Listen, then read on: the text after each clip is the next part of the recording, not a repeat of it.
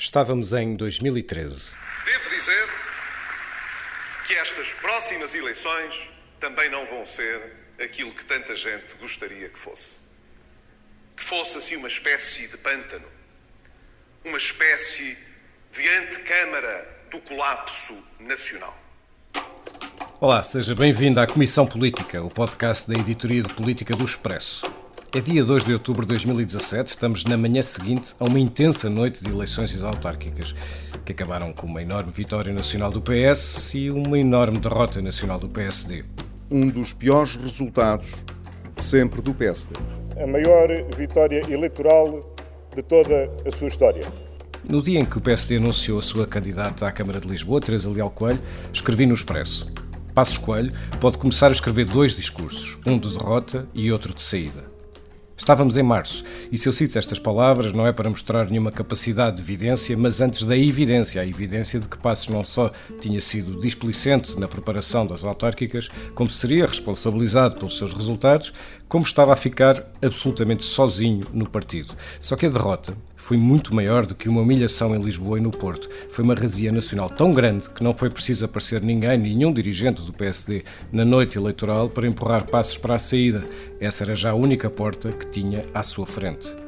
Talvez António Costa nem quisesse tanto. O secretário-geral do PS, com a ajuda do primeiro-ministro de Portugal, fuzilou politicamente Passos e talvez gostasse até de o ter mais tempo como líder de uma oposição enfraquecida e monotomaticamente pessimista. Só que Costa não ganhou apenas a passos, ganhou a quase todos. Este resultado eleitoral reforça o PS. A Associação Cristas é a exceção.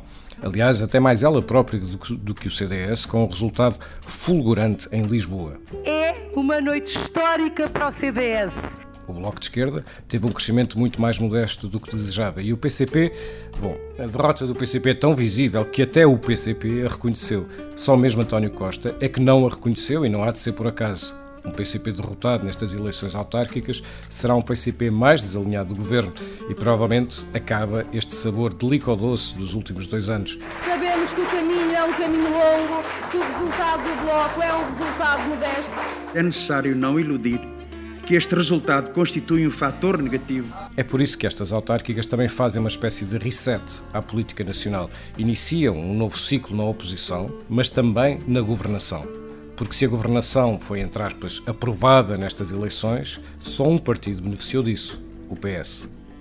É disto que vamos falar neste episódio da Comissão Política, que é totalmente dedicada às eleições autárquicas. Tenho comigo o Filipe Santos Costa, que é residente comigo neste podcast, a Ângela Silva, que acompanha o Presidente da República aqui no Expresso, e o Adriano Nobre, que acompanha o Governo. Eu sou o Pedro Santos Guerreiro e vou começar por perguntar-te, Ângela, o que é que é mais notório ou mesmo notável? Se é a vitória do PS ou se é a derrota do PSD?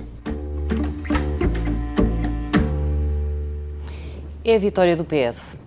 Por uma razão simples, nós já estávamos todos à espera que o PST sofresse uma derrota nestas autárquicas. Aliás, não se tem falado de outra coisa nos últimos tempos, senão da eventual queda de passos na sequência destas autárquicas. Portanto, há umas diretas, há um congresso e todos andávamos a traçar cenários sobre sucessão de Passos Coelho, possíveis sucessores, disputa que, que irá acontecer no partido. Portanto, a derrota foi para além do que era esperado. Esperava-se um resultado mau e o resultado foi péssimo, mas verdadeiramente surpreendente é a dimensão da vitória do PS de António Costa, porque uh, há quatro anos o PS teve um resultado extraordinário nas autárquicas e, portanto, nós achávamos que o PS até poderia perder algumas câmaras. Afinal, o PS ganhou mais câmaras, mais mandatos, tem mais votos e, portanto, a campanha, o jeito manso com que António Costa fez uma campanha em que não beliscou os parceiros de, da geringonça e em que falou sobretudo temas nacionais e fez pouca disputa uh, pequenina em termos uh, locais, acabou por funcionar. Ele acaba por beliscar brutalmente o Partido Comunista, mas vem logo a seguir fazer um discurso de conciliação e de agregação, dizendo não o PS ganhou, mas o PC não perdeu, como se fosse possível alguém ganhar sem que alguém tenha perdido. E, portanto, Costa aparece aqui como líder claramente vencedor e eu acho que essa é a principal surpresa da noite eleitoral. Filipe, a António Costa foi mesmo o único que não reconheceu a derrota do, uh, do PCP, uh, eh, mas esta grande vitória do PS é mais do secretário-geral do PS, é do primeiro-ministro de, eh, de, Portugal, e sim, porque é que o único partido que consegue eh, capitalizar, ia dizer capitular, que consegue capitalizar esta é vitória é mesmo, é mesmo o PS e nem o Bloco e, sobretudo, não o PCP. Uh, sim. Um é, é evidente que os lucros da, da, da governação estão a, estão, a, estão a reverter apenas para, para um lado, eh, que é, que é para o PS. E, e percebe-se o intuito de António Costa, que, está, uh, uh, que iniciou a noite passada uma espécie de cuidados paliativos uh, para o PCP, porque o PCP sai muito maltratado desta, destas eleições.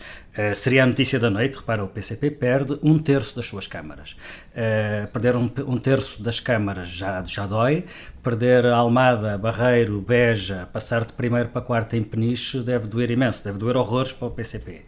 Um, mas apesar de tudo, eu, eu, percebo, eu percebo o, que tu dizes, Ângela, em relação à, à, à, vitória do PS ser a grande surpresa. Apesar de tudo, uh, há uma diferença enorme em estarmos à espera que Pedro Passos Coelho saísse ferido destas eleições autárquicas ou saísse em estado de coma. E é verdade que também sai em estado de coma porque o PS o cilindra, Uh, mas uh, a dimensão desta derrota é qualquer coisa de absolutamente. que contraria até o senso comum. Porque aquilo que, que a direção do, PS, do PSD esperava para estas eleições era uma coisa de senso comum, era básico há quatro anos tivemos um resultado muito mau, não podemos senão melhorar. Portanto, isto é o senso comum, eu que diria qualquer, qualquer observação mais ou menos profunda uh, uh, e, e, nem sequer o senso comum o PSD conseguiu cumprir. Portanto, foi, foi possível ser ainda pior do que aquilo que já era bastante mau. Uh, repara, estamos a falar de menos 13 câmaras, é a maior queda em número de câmaras, o PCP é a maior queda relativa, mas em número absoluto de presidências de Câmara o PSD tem, tem a maior queda. Isto significa quase menos 100 mil votos do que numas eleições que já tinham sido péssimas. Uh, e, e, repara, o PSD no Distrito de Lisboa passa a ser a terceira força. Isto é qualquer coisa de inimaginável. E, e aquilo que aconteceu ao PSD em Lisboa um, no Conselho de Lisboa, eu, eu arrisco-me a dizer que o PSD teve o resultado que merecia, uh, mas uh, ficar com praticamente metade dos votos do CDS é qualquer coisa que ninguém, que ninguém, ninguém apostava, ninguém imaginava uma coisa destas. É engraçado porque essa teoria do senso comum também se reflete do lado do Partido Socialista. Ou é seja, é verdade, normalmente claro sim, nas, sim, sim, nas eleições intercalares o que é comum é os partidos de governo uh, serem desgastados, serem penalizados. Está-se a meio do mandato, portanto, as pessoas normalmente querem protestar contra algo que o governo fez.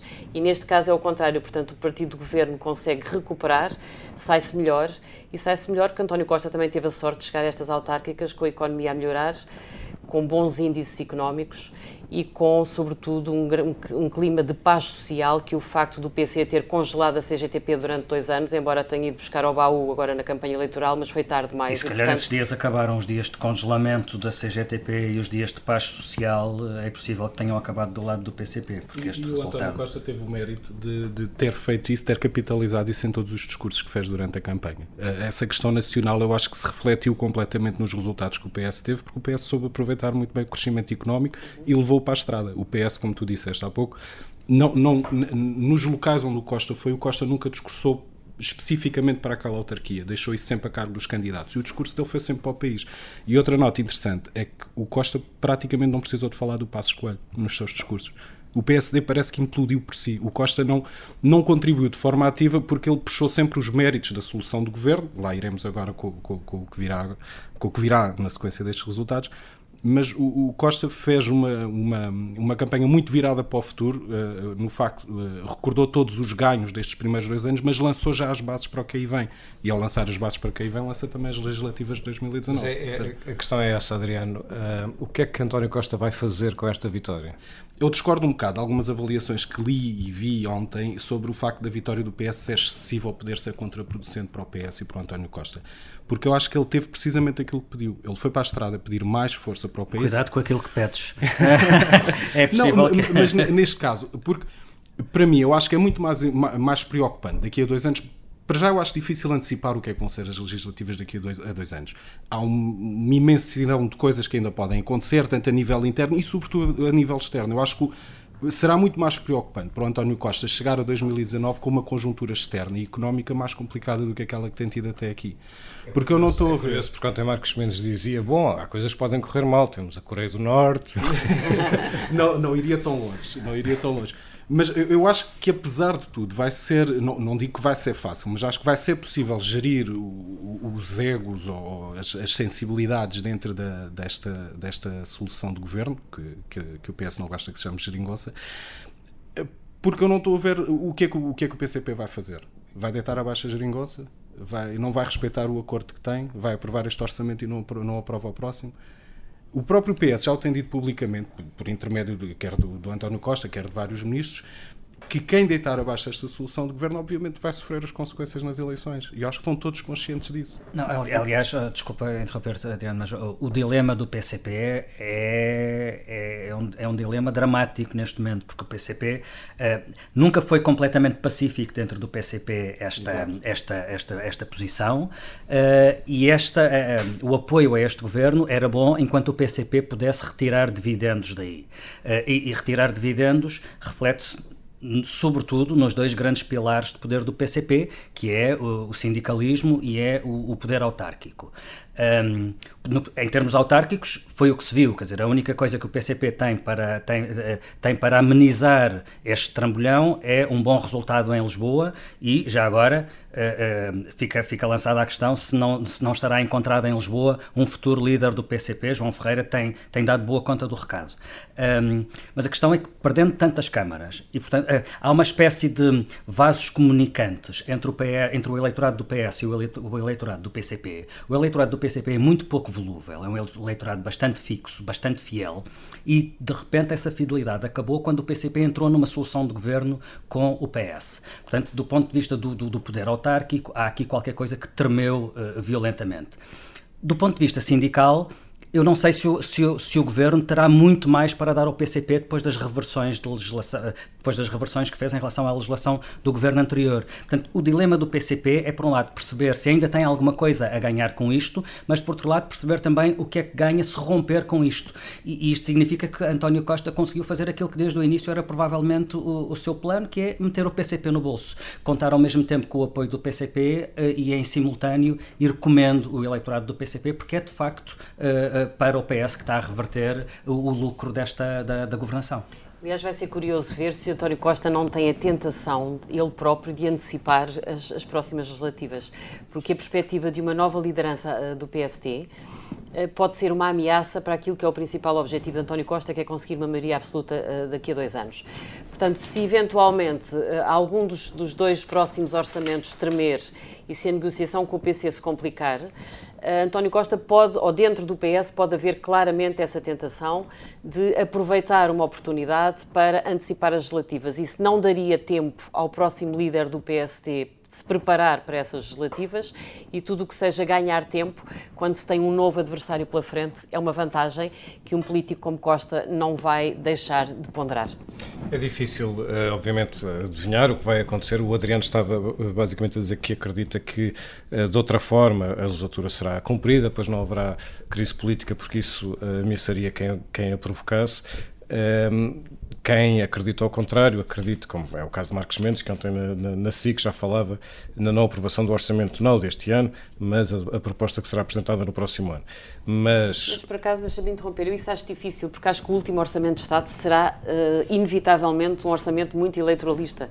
Este já é um, um orçamento bastante eleitoral e o, e o, último será seguramente, portanto eu acho que... Mas se, uh, o, se o PCP quiser uh, aproveitar uma, uma discórdia para, para se afirmar perante o PS, eh, como dizia o Filipe, há outra vertente que é a sindical. E no programa que foi assinado com os partidos de esquerda, há uma, uma área por cumprir que é, que é a legislação laboral, que é precisamente aquela que cruza com a força sindical.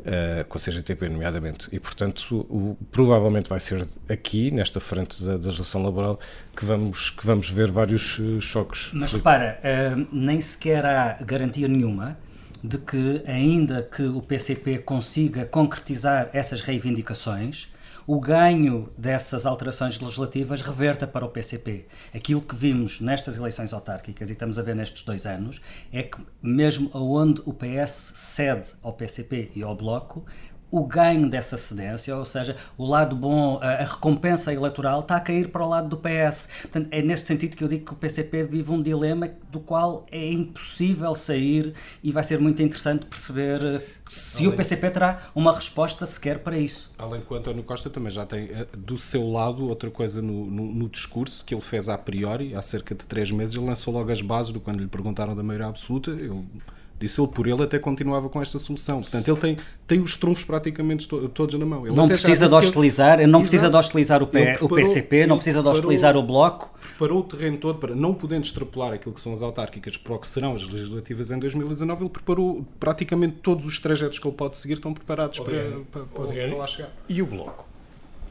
O Bloco teve, como a própria palavras da própria Catarina Martins, teve uma, uma vitória modesta, se é que podemos chamar vitória, cresceu ligeiramente, continua a ser um partido com dificuldades de, de, de, implantação autárquica, mas eu acho que também pode ganhar com, com aquilo que se vai passar agora nos equilíbrios da Jeringonça. Mas acaba por ser uma, quase uma não notícia, não é? Da noite, o, o que se passou com, com, com o Bloco. Os, a, a, grande notícia da noite no Bloco é ter celebrado a vitória numa junta de freguesia em Braga, por amor de Deus. Dizer, não, é uma não insistência autárquica. O, o Bloco celebrou a eleição eleição de um vereador em Lisboa, e é um bom resultado, dou isso de barato, e celebrou a vitória numa freguesia em Braga, que eu nem sei, não sei qual é, mas que ninguém celebra uma vitória numa freguesia, ponto final. Mas já não é assim, já não é assim no CDS, Filipe, não é? Aí, aí é uma vitória de Assunção Cristas mesmo muito uh, expressiva e mesmo espetacular. Não, e, e, de tal maneira que o CDS, uh, eh, tendo em algumas freguesias de Lisboa fica, sido o partido mais votado, o CDS não, atenção, não conseguiu eleger nenhum presidente de junta, mas foi o o partido mais votado para a Câmara Municipal em muitas freguesias de Lisboa, não celebrou a vitória em nenhuma freguesia de Lisboa.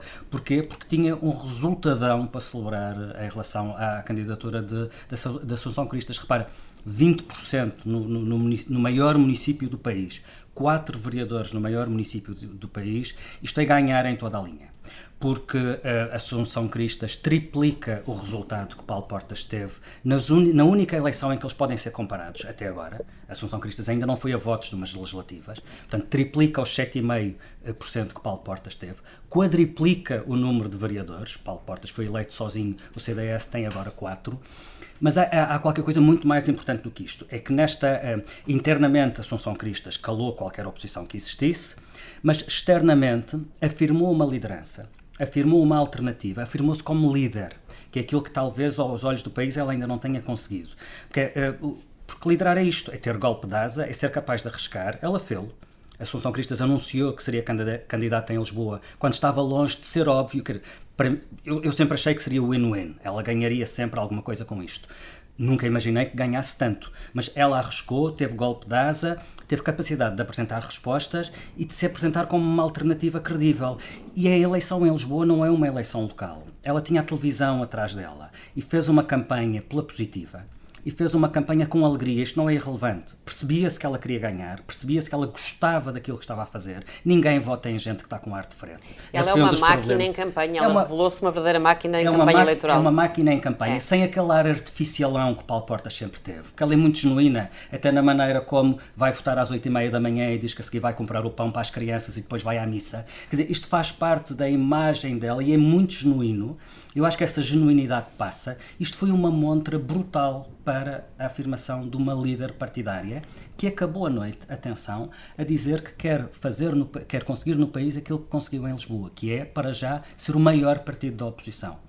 E não é disparatado, olhando para o que está a acontecer ao PSD, não é disparatado imaginar que uh, uh, se o caminho não for invertido, o, o, CDS consiga, não digo ultrapassar o PSD, mas consiga equilibrar os pratos da balança de alguma forma, numa relação que, foi, que, foi, que é desequilibrada há muitos anos. Algum equilíbrio o CDS já está a conseguir. Oh, Filipe, basta, basta pensar, deixa-me só dizer que basta pensar numa coisa, o cenário de coligações em Lisboa, a partir de agora, se houver uma coligação, quem lidera essa coligação é o CDS, já não é o PSD. Não, isso, é, mais, isso, é, verdadeiramente o mundo de pernas para o ar à direita. E mais do que isso, a coligação e eu falo já da coligação em Lisboa, já tem candidato para daqui a quatro anos. Sim. É evidente que a direita não deverá voltar a, a, ao governo do país uh, daqui a dois anos. Isso significa que Assunção Cristas cumprirá o seu mandato em Lisboa e, obviamente, voltará a ser candidata daqui a quatro anos. Quem é que o PSD terá para apresentar melhor do que alguém que vai dar o tudo por tudo na Câmara de Lisboa, que é esse palco, é essa montra e claramente será candidata daqui a quatro anos em nome de uma coligação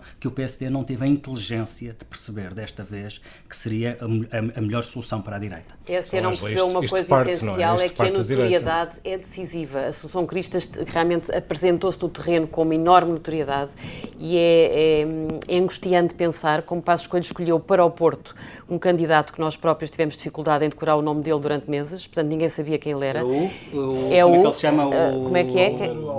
Álvaro Almeida. E em Lisboa, Teresa Leal Coelho também passou quase como uma desconhecida, é uma mulher que não está nos mídias, é uma mulher que não aparecia há muito tempo, portanto a notoriedade é decisiva. E o esforço não é irrelevante. O CDS trabalhou muito nesta Sim. candidatura. Isto não é irrelevante. Trabalhar, esforçar-se, mostrar vontade de vencer, estar nisto a sério e não como um frete. Correr com gosto é. faz toda a diferença. Um, e honestamente o PSD teve em Lisboa o resultado que merecia. Mas isto, isto também parte da direita, não é? Isto, escrevias isso ontem no, à noite, este domingo à noite no Expresso. Sim, não, tu não podes nestas eleições dizer que a esquerda ganhou e que a direita perdeu, porque de facto o CDS não perdeu, ganhou. E portanto é, é, é essa fratura que também vai é, angustiar os próximos tempos do PSD. O PSD não tem só que recuperar no confronto com o PS, o PSD tem que recuperar no confronto com o CDS. O PSD precisa de um líder que tenha o tal, a tal chama que a Associação Cristas neste momento revelou ter e, portanto, são, duas, são dois combates ao mesmo tempo. É curioso perceber o que é que se vai passar no PSD. Pedro Passos Coelho não se demite, é teimoso. Ele disse sempre que umas eleições autárquicas não deviam derrubar um líder e, portanto, ele recusou demitir-se na sequência da derrota autárquica, mas aquilo que ele sinaliza é que não se quer recandidatar à liderança do partido. Vamos ver como é que isso vai, vai correr nos próximos dias, porque, no fundo, Rui Rio vai ser candidato.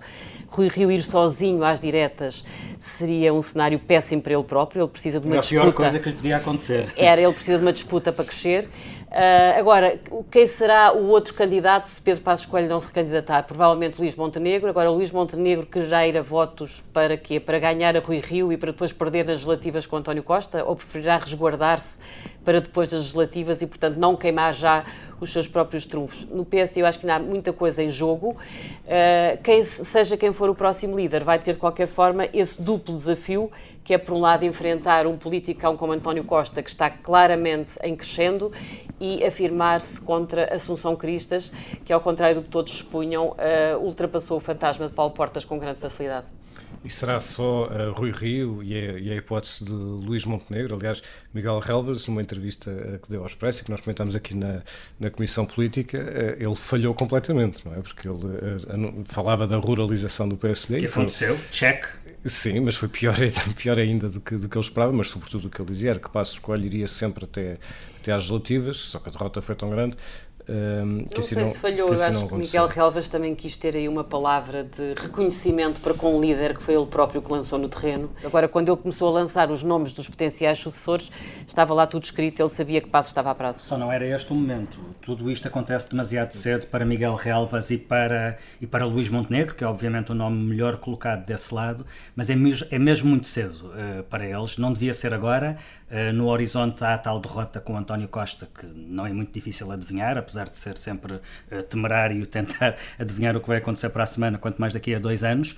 Um, e uh, uh, não é impossível que desse lado do PSD, ou seja, junto das tropas que estão alinhadas com Luís Montenegro, uh, haja uma tentativa de convencer ainda Passos Coelho a ficar. Não é por boas razões, é mesmo para garantir que Passos Coelho tenta segurar o barco até daqui a dois anos, ou pelo menos para garantir que Passos Coelho ocupa esse espaço sem, sem ser preciso destronfar uma candidatura de Luís Montenegro que não está madura para avançar agora. E a, e a chamada geração uh, mais nova, há espaço para ela? Eu, eu recordo que ao longo dos últimos meses não só tem havido encontros num restaurante chamado Outro Tempo em Lisboa e, e aliás o nome do restaurante foi usado para, para, para o nome de, do, do que seria o movimento e este movimento eh, enfim, nesta nova geração. E não é assim está... um nome com muito futuro, há que dizê-lo. Mas enfim, o outro não... tempo parece bastante melancólico e nostálgico, sim. É, é. Mas, mas enfim, os nomes que se, fala, que se fala sempre são José Eduardo Martins, Mauro Xavier, sobretudo Pedro Duarte, mas Pedro Duarte está muito ligado a uma derrota uh, no Porto. Ele era candidato à Assembleia Municipal uh, pelo PSD, embora praticamente não tenha feito campanha. Ao contrário José Eduardo Martins em Lisboa, que deu a cara uh, pela okay. sua candidata Esta derrota do PSD não. é tal que não fez prisioneiros, quer dizer, não há aqui ninguém ninguém se safa nesta derrota do PSD, é? mas é que ninguém se safa mesmo, talvez eventualmente, tirando a exceção de Ricardo Rio em Braga, que tem um, um grandíssimo resultado. Um, o Pedro Duarte foi candidato à Assembleia Municipal do Porto, isso é daquelas coisas que se faz ao partido para se, para poder, para, para se poder dizer que foram à luta e que, e que deram a cara num momento difícil. Uh, Pedro Duarte tem, tem no Porto mais 3 mil votos do que Álvaro Almeida. Não é irrelevante, é qualquer coisa, não limpa uma derrota. José Eduardo Martins, em Lisboa, o resultado é, é bastante interessante, porque José, José, Eduardo Martins, candidato à Assembleia Municipal em Lisboa, tem mais 10 mil votos do que Teresa Leal Coelho. Uh, se isto não é um cartão vermelho a Pedro Passos Coelho, que está umbilicalmente ligado ao nome de, de Teresa Leal Coelho, não sei o que é que isto é. Mas, achas que chega para claro que não chega. poder posicionar é claro, como candidato mas, à liderança mas, do partido? Mas é nesse sentido que eu digo que não, é, é, esta derrota não fez prisioneiros. É. São todos derrotados, vão todos na enxurrada é, com, com, com, com, Pedro Passos Coelho. Uh, e até um outro nome que Miguel Relvas lançou, um, eh, que é o de uh, Miguel Pinteluz, que é vice-presidente da Câmara de Oeiras, por incrível que pareça, Miguel Relvas quer lançar para a presidência do PSD alguém que poucos portugueses conhecem e cujo cargo mais destacado é o de vice-presidente da Câmara de Cascais, acho que me enganei há pouco. É, um, o resultado em Cascais não é nada de extraordinário. O PSD manteve a sua vitória, mas viu encurtar o espaço em relação ao PS, que não tinha exatamente uma candidata competitiva, era Gabriela Canavilhas. Portanto, não, não, não se percebe quem. Ninguém lucra com isto. Isto foi tão mau que não há, nestes, nestes resultados, não há base para construir coisa nenhuma. A base estará no maior ou ou menor influência e no maior ou menor número de saco de votos que cada um controla dentro do PSD. Há uma, há uma, intervenção ontem à noite que é de Rui Moreira, que é curiosa também por causa do, um, do PSD. Rui Moreira acaba por ter uma grande, uma grande vitória. Ele que fez uma campanha muito contestada, na minha opinião foi uma péssima campanha, mas o mandato terá sido muito bom porque os portuenses uh, lhe deram uh, aquilo que ele ainda não tinha tido e, e, portanto, mostraram que não se tinham enganado há, há quatro anos.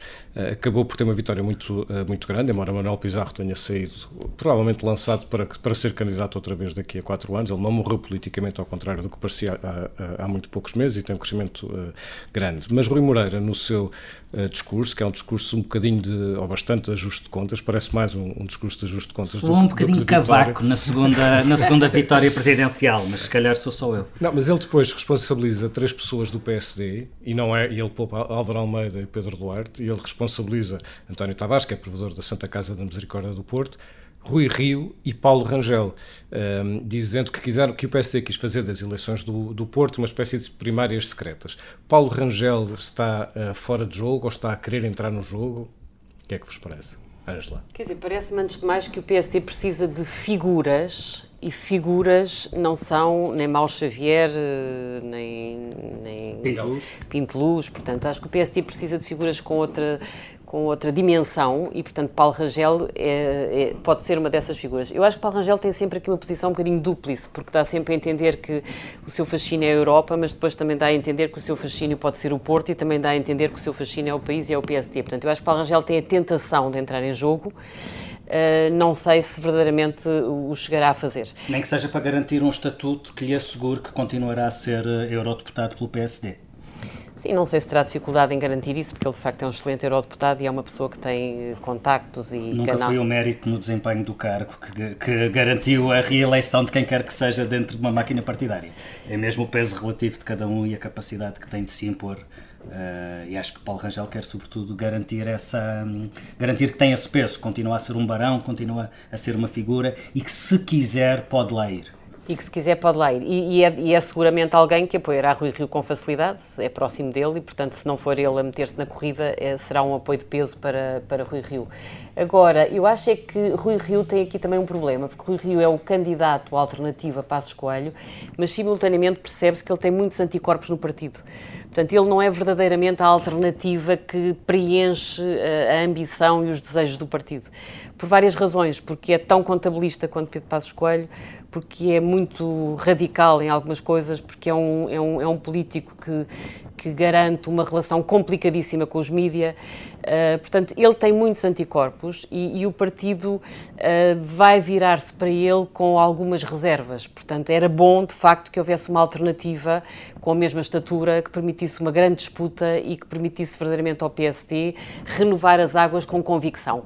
Se Rio for sozinho, como o Filipe dizia, era o pior que lhe podia acontecer e, e, o PSD ou sai destas diretas e deste Congresso verdadeiramente com o virar de página ou não consegue uh, evitar a caminhada de Costa rumo uma maioria absoluta.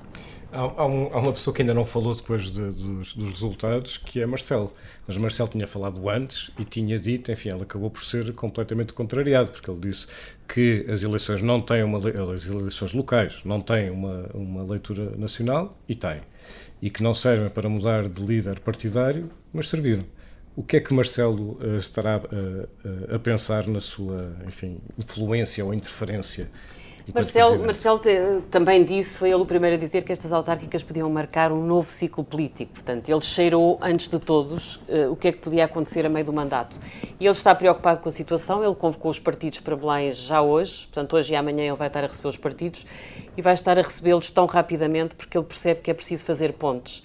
Marcelo não quer uma crise política, os presidentes da República ganham sempre que conseguem evitá-las e Marcelo percebe que uh, o PC, com a derrota que sofreu, vai, vai estar bastante mais reivindicativo, vai ter a tentação de partir a corda. António Costa pode ter a tentação de agarrar uma, uma, oportunidade nesse sentido e, portanto, eu acho que Marcelo aqui vai tentar verdadeiramente contribuir para evitar rupturas. Uh, depois, ele também está atento ao que se passa no seu próprio partido. Uh, ele ele ante, anteviu uh, o perigo na liderança do PSD, ele defendeu num discurso público devia haver estabilidade nas lideranças, quer no governo, quer nas oposições, porque ele sabia que isso seria uma forma de estabilizar a legislatura até ao fim. Belém não tentará, de alguma forma, dificultar uma eventual vitória do Rio Rio?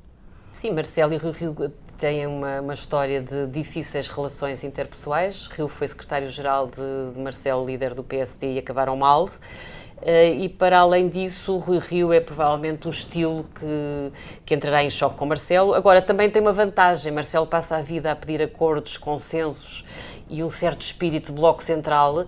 E Rui Rio será provavelmente o líder do PSD com quem António Costa mais facilmente poderá conversar nomeadamente sobre alguns temas que ambos querem colocar no topo da agenda, como seja a descentralização. Rio e Costa são obcecados pela questão da descentralização e provavelmente teriam um primeiro acordo para oferecer ao Presidente da República. Estamos a caminhar para o fim deste, deste episódio da Comissão Política, mas como em todas as semanas há coisas que não nos saem da cabeça.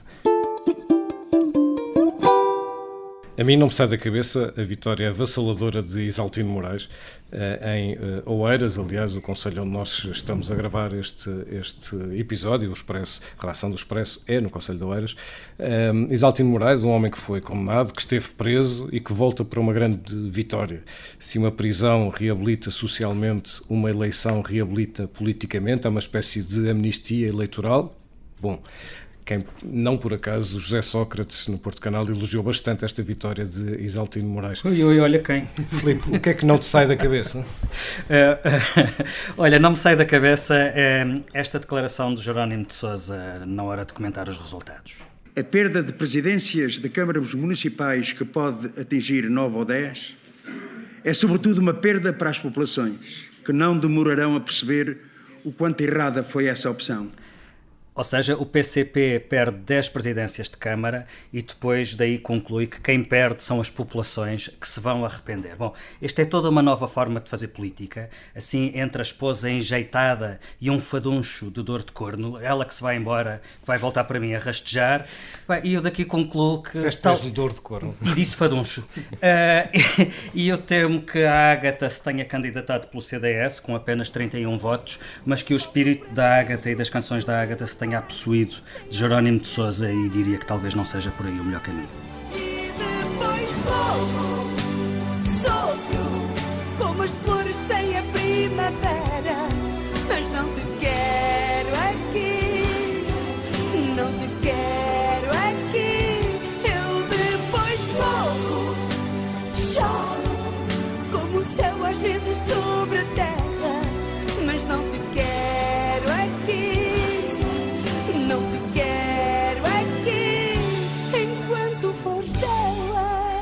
Adriano, e tu, o que é que não te sai da cabeça? Não me sai da cabeça ter saído ontem de Alvalade aos 35 minutos de jogo. Também não porque perdeste nada. Não, não, não perdi nada, mas podia ter perdido e, e, aproveitar para deixar a nota de que acho, acho uma, uma palermice a forma como, como foi tratado todo este processo, porque isto, numa nota pessoal do jogo, estava marcado para as 6, dava perfeitamente para ver o jogo na íntegra e trabalhar para o lado do rato, por causa de toda a onda que se gerou e da forma quase infantil como trataram os eleitores, que é uma coisa que eu não percebo. Parece que 8 horas para ir à urna votar não era suficiente para garantir a democracia no país.